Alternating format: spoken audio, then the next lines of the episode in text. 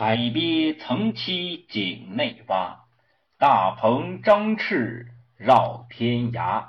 墙中更有墙中手，莫向人前满自夸。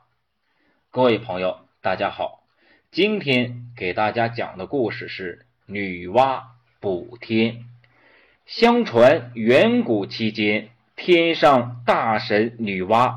本是用泥土和水仿造自己的模样，造出许多的人来。这些人来到世间后，结为夫妻，传宗接代，天地之间才充满了生气。不知又过了多少年，天地间爆发了一场战争。这是关于共工怒触不周山的。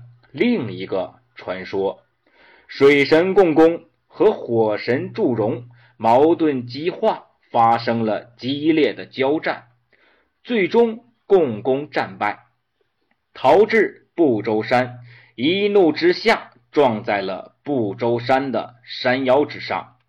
这不周山实为天柱，被共工撞断后，随即天倾西北，地陷东南。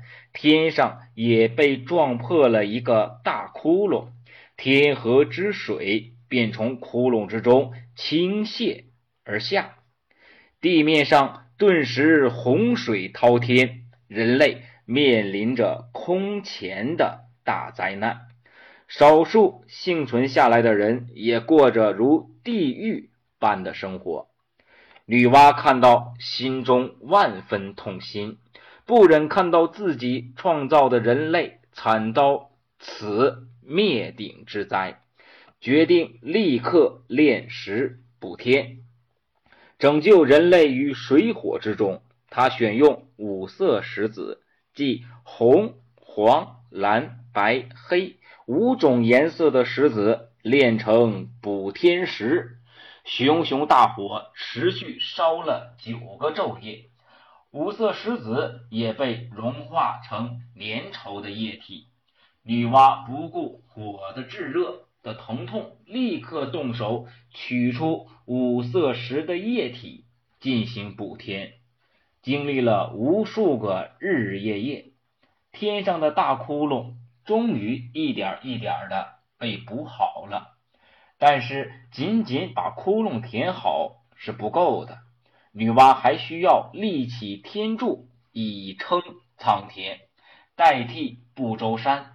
女娲想起东海中的大鳌，它的爪子不仅坚固，而且韧性十足，可以用来作为天柱。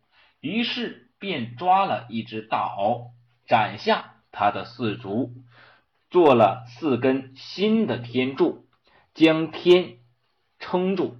从此。天柱再也没有崩裂，人类可以在大地上过上安居乐业的生活。本故事的出处于《列子汤问》，昔者女娲氏炼五色石以其补天，断鳌之足以立四极，是意比喻改造天地的雄伟气魄。和大无畏的斗争精神。